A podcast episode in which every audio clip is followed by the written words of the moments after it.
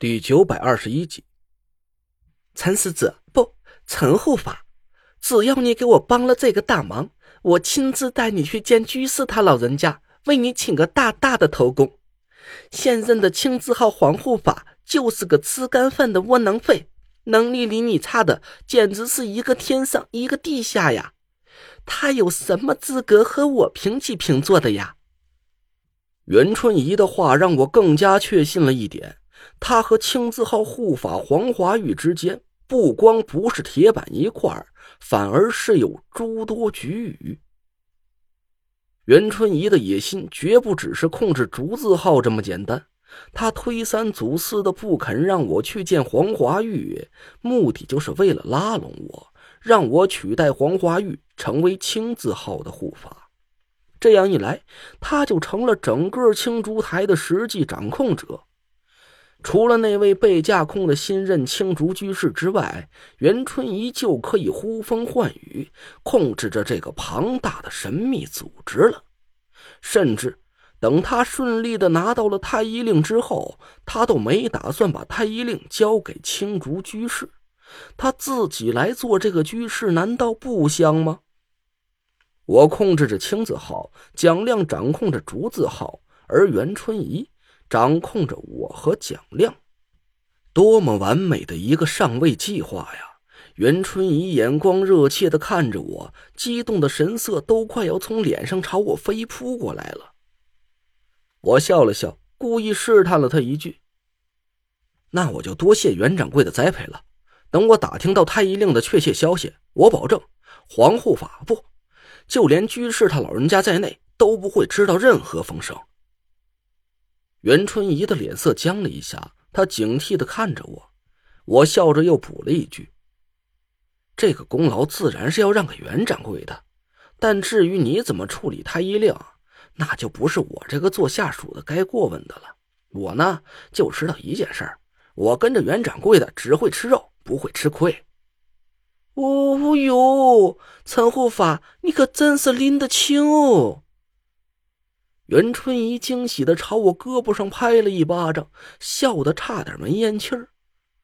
我跟着他笑了笑，心里却暗自冷哼了一声：“袁春怡，你这是在作死啊！”其实，在我们进入九凶之地的同时，太医令就已经不算是什么秘密了。有很多人知道太医令的存在，也包括夏风和楚寒楼。他们都知道，我冒死进入九凶之地是为了激活太医令和五魁令，破解那若兰的天邪命格。而直到现在，袁春怡都对太医令一无所知，这只能说明一个问题：新任的青竹居士压根儿就没拿他当做真正的心腹。要是我猜的没出错，新任的青竹居士就是夏风的私生子。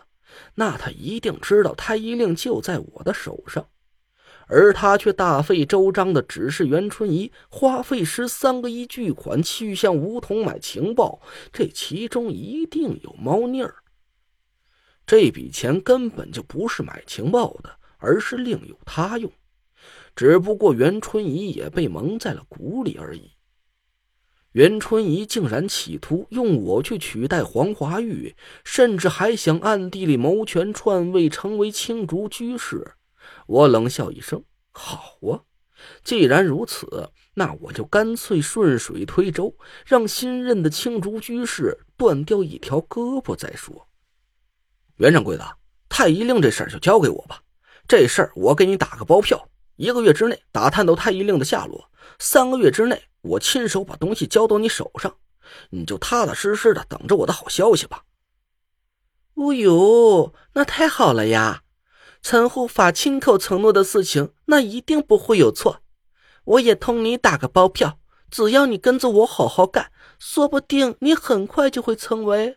哦，嘿嘿，我保证你能得到比护法还高的位置呀！袁掌柜的说笑了。护法就已经是除了居士之外最高的职位了，怎么可能还有更高的位子？那都是阿拉自己说了算的，多设一个职位不算什么，小事情好商量。袁春怡都有点得意忘形了，我趁热打铁，话锋一转。不过袁掌柜的，我现在刚进组织不久，手头掌握的情报太少，恐怕要花费上个把个月时间才能真正的帮到你。你可得有点耐心呐。哎呦，你这话讲的就见外了。有我在，你还有什么情报是拿不到的？想问什么，现在就讲嘛，好商量。我故意沉吟了一下，脸色凝重了下来。我今早听说了一件事儿，昨天半夜，冥想天尊的那个堂口被警方端了，堂主也死了。一听这话，袁春怡的脸色顿时就阴沉了下来，点点头，叹了口气：“哎，是的呀。”真是越得了鸡精风，越撞见慢郎中。本来指望着各个堂口赚钱就很难，没想到，哎，这件事我也是一个小时前才晓得的。你是从哪里得到的消息？我得意的笑了笑，说：“我手下的那帮兄弟也不是白吃干饭的，要是连这点消息渠道都没有，我还怎么给袁掌柜的效力呀？”哦，好呀，好呀。陈护法和手下的兄弟都是人才。袁春怡夸了我几句，我装出了一副忧心忡忡的样子。有件事不知道袁掌柜的听说了没有？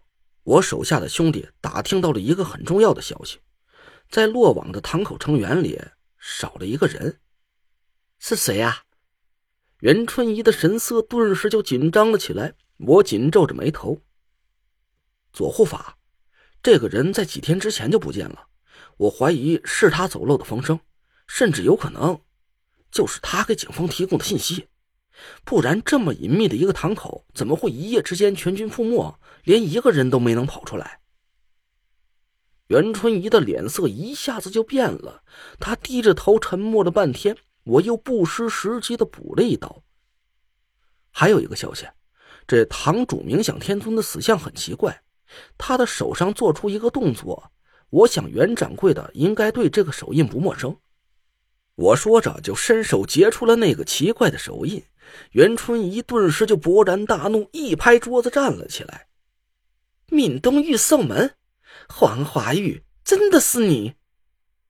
我故作吃惊，瞪大眼睛看着袁春怡说：“黄护法是玉圣门的人，那这么说来，给张天尊下毒的人也是他了？”袁春怡咬着牙点了点头，我装模作样的沉思了一下，猛地一拍大腿，这就说通了。黄护法用伏骨丸暗算了张天尊，本想着能从他嘴里得到老居士的下落，这功劳就隐隐的记在他头上了。但没想到张天尊是真的不知道老居士去哪儿了，他生怕你得到太医令的下落，抢走了他的头功，所以就让奸细故意去警方的报信。端了你手下的堂口，想让你凑不齐这笔买情报的资金。嘿呀！我一惊一乍的叫了起来。那竹子号其他的堂口也危险了，他会不会在各个堂口里都安插了奸细啊？袁春怡一听这话，顿时脸色大变，他呆站了半天，慢慢的把头朝我转了过来。